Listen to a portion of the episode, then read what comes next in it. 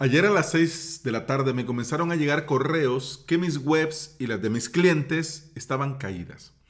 Cuando es una, dos o tres, bueno, uno puede buscar por dónde es el error en cada una de las webs y solucionar.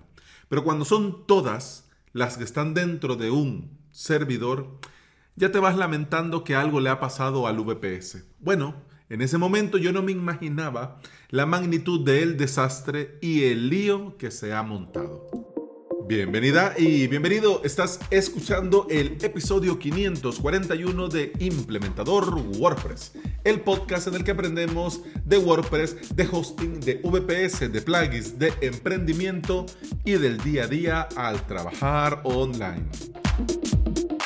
OVH es una compañía que yo le tengo un cariño especial es como, para mí, es como ese primer amor de juventud, que aunque pase el tiempo, hombre, uno recuerda de vez en cuando con una sonrisa así de medio lado en los labios. Y aunque tiene sus más y sus menos, OVH ha sido mi proveedor de cabecera desde mis inicios. Por motivo laboral y por curiosidad innata, yo voy probando, testeando y trabajando con diferentes proveedores.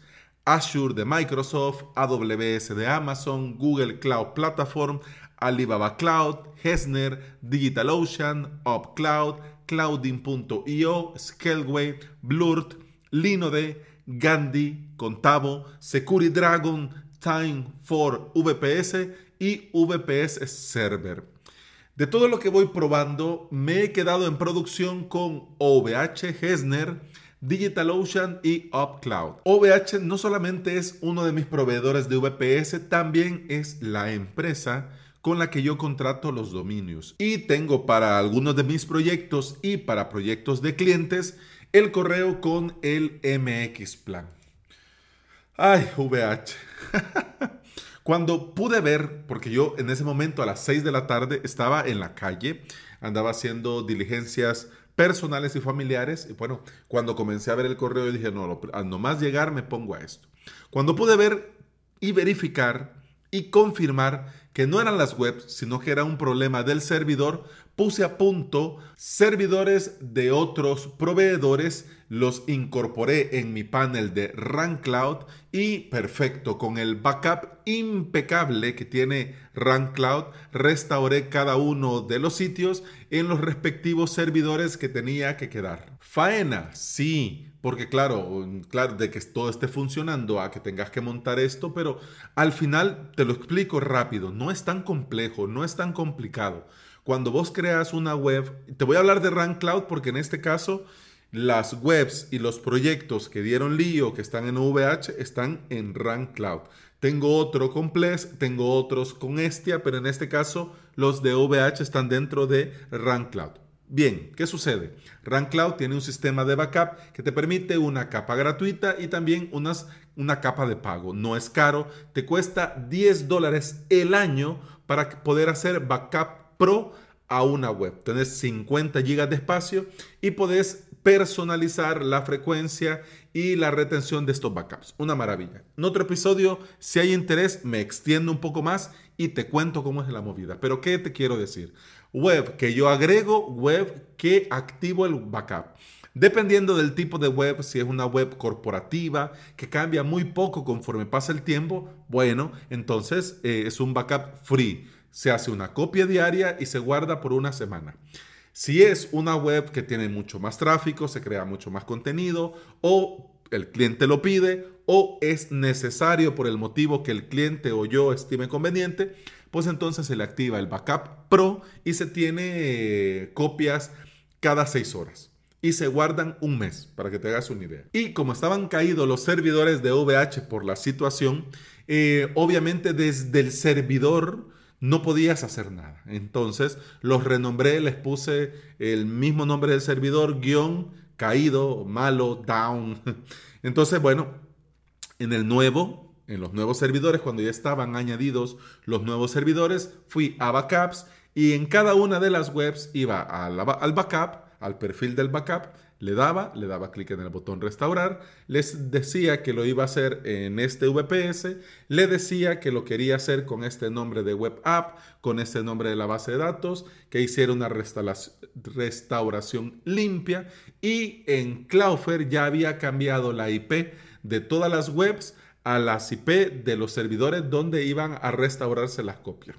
Este proceso es ir una a una y cuando termina de restaurarse tenés que ir a, SSL barra TLC y aplicar un nuevo certificado Let's Encrypt. Funcionando el certificado, funcionando la web. Así de fácil, así de sencillo. ¿Es faena? Sí. Pero me ahorré el trabajo, por ejemplo, si no hubiese hecho copia o si la copia desde Run Cloud no me hubiese funcionado, tendría que haber eh, instalado el WordPress, instalado el plugin de Only One WP Migration, instalada la mm, extensión de Gmail y restaurado desde ahí. Otra opción es el plan que te voy a comentar en el episodio de mañana, que tengo un VPS con todas las webs, pero pausadas. Es un servidor Estia con todas las webs, pero pausadas. Es decir, que si no hubiese podido hacerlo desde Run Cloud, no hubiese podido o no me hubiese funcionado el de mm, Google Drive, entonces hubiese tenido que utilizar la del servidor Estia, que llegan todas las copias por SFTP. Ahí. Entonces tengo que poner, en todo caso, si hubiese sido necesario desde Cloudflare, poner la IP de este servidor Estia. Luego, en cada una de las webs, habilitar la web, es decir, darle al botón play y cuando carga, entrar a la web. Claro, tendría una versión un poco antigua de hace una semana, de hace 15 días, dependiendo de la web, de la importancia y de lo delicado. Y en cada una de las webs restauro desde el FTP. Es decir, ahí hay una copia que llega ahí por FTP, entonces restauro esa copia que es la última que se hizo un día antes, una noche antes o hace un par de horas, como te digo, dependiendo de la web. Y ahí queda la web mientras se resuelve. Te lo he dicho rápido porque mira, tengo el tiempo que tengo en el podcast, pero ya te puedes hacer una idea. Hacer esto que te estoy diciendo lleva un rato largo, ¿ya?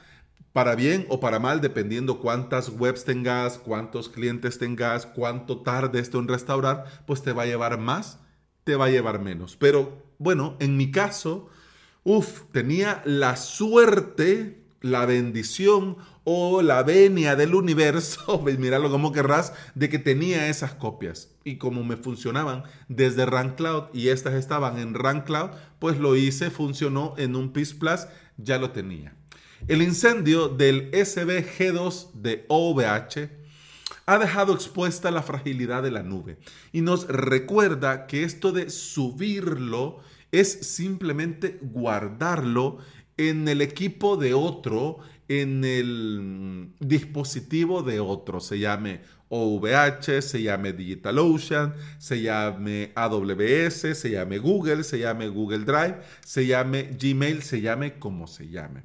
Esto puede parecer duro, pero de esta situación yo me quedo con dos titulares que OVH ha usado en todas las mm, eh, la comunicación oficial, que yo te lo quiero comentar para que veas cómo es el panorama y si te has visto afectado, pues bueno, aprender de los errores y si no, y si no, te prepares en el caso, espero que no, pero en el caso que tuviese que pasar algo y tuvieses que meter mano. ¿Qué dice OVH y los dos titulares? El primero, Your Disaster Recovery Plan. Y el segundo, Business Recovery Plan. En este momento, OVH no está para resolver tus problemas. Es decir, tu sitio web, tu web parada, tu web que se ha quedado inexistente, tu web que no carga, tu cliente al que le das servicio, en este momento no es prioridad para OVH. De hecho, están apagando fuegos, pero lo digo entre comillas, no lo digo con mala intención. Es decir, están resolviendo, están tratando de resolver asuntos. Pero esto han dejado claro en toda la comunicación que ellos han dado. De hecho, estaba leyendo, ahora que estaba escribiendo la escaleta, en OVH News, eh, incendio en nuestro recinto de Estrasburgo. Ajá, y entre eso, ahí está, clarísimo. Ahí te dice que vos tenés que aplicar tu plan de recuperación de desastres, que vos tenés que aplicar tu plan de recuperación empresarial. Traducido al español, más claro que el agua. Usa tus propias backups. Restaura tus propias copias de seguridad. Muchos activan la copia del servidor del VPS desde el proveedor y piensan que con esto es suficiente. Y no. Otros hacen copias en el mismo panel dentro del mismo servidor y piensan que también esto es suficiente. Y no. Y otros simplemente no hacen copias de nada y en casos como estos esperan que el proveedor resuelva. Y no. Con esto que le ha pasado a OVH, ha quedado claro que en situaciones como estas, de parte de ellos, no existe un plan B. Es decir, en un siniestro de esta magnitud, eh, ellos están diciendo que vuelven hasta el próximo lunes. Es decir, parte de, la, de sus data center que no se vieron afectados directamente, pero que estaban próximos al SBG2, que vuelven el lunes, el martes, el miércoles. Sí, sí, claro. Ajá. Pero, ¿quién te mira y quién te ve? Es decir, de aquí hasta el lunes, martes o miércoles, vos le vas a decir a tu cliente, mira, vamos a esperarnos, vamos a calmarnos, vamos acá, esto se va a descontrolar, vamos a calmarnos, ¿no? Entonces, desde aquí hasta el lunes, martes o miércoles, ellos van a volver a conectar sus maquinitas y vamos a ver, ya el VPS va a revivir y ya vas a ver que todo va a estar como estaba antes. Sí, sí, dependiendo del cliente, te va a mandar a tomar aire o te va a mentar a tu mamá y a tus ancestros.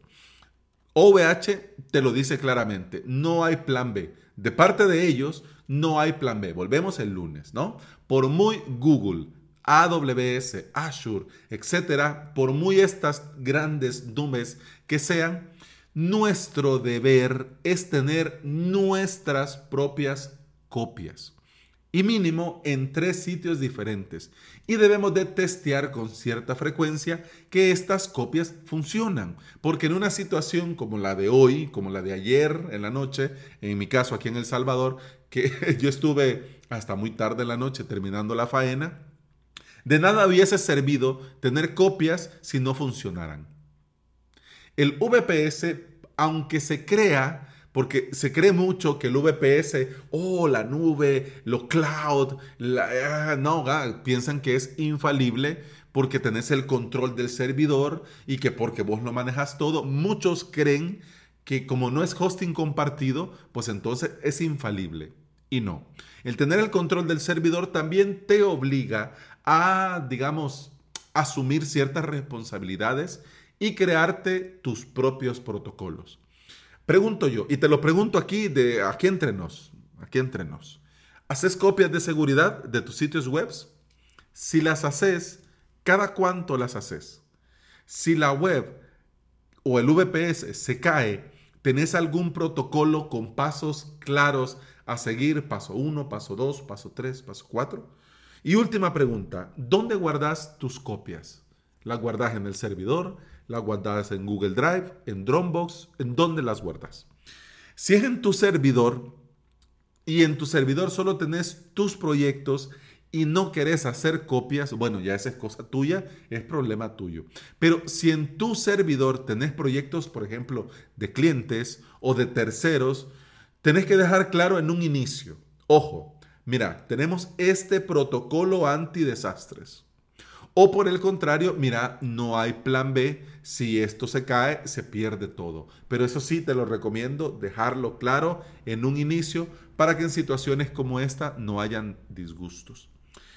Yo te recomiendo siempre estar preparado para lo peor en el tema de los backup, de las copias de seguridad, porque al final una copia de seguridad y un backup es como un seguro de vida. Vos y yo estamos pagando un seguro de vida mm, con la intención de nunca tener que necesitarlo. Pero con la esperanza que si en algún momento lo llegáramos a necesitar, bueno, ahí lo tenemos y sirve, se ocupa. ¿Ya? Esto mismo sucede con los backups, porque de un día para otro puede pasar lo menos, lo menos pensado y se nos viene todo encima. Vamos a dejar este episodio porque mira el tiempo me comió. El día de mañana, en el próximo episodio, voy a recomendarte un plan casero para tus backups y para copias de seguridad. Pero mira, muy casero y te lo digo mañana, porque ya ahora ya se nos terminó el tiempo por hoy.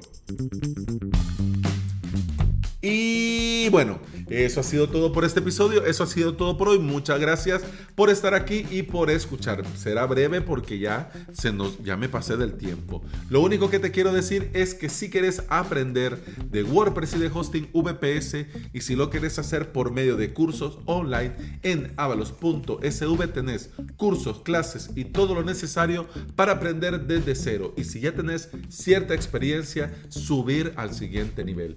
La suscripción te da acceso a todo el contenido premium, al soporte, a hosting de pruebas y a mucho, mucho más, todo en avalos.sv. Y bueno, eso ha sido todo por este episodio. Muchas gracias por estar aquí, muchas gracias por escuchar. Con el podcast continuamos mañana. Hasta entonces, salud.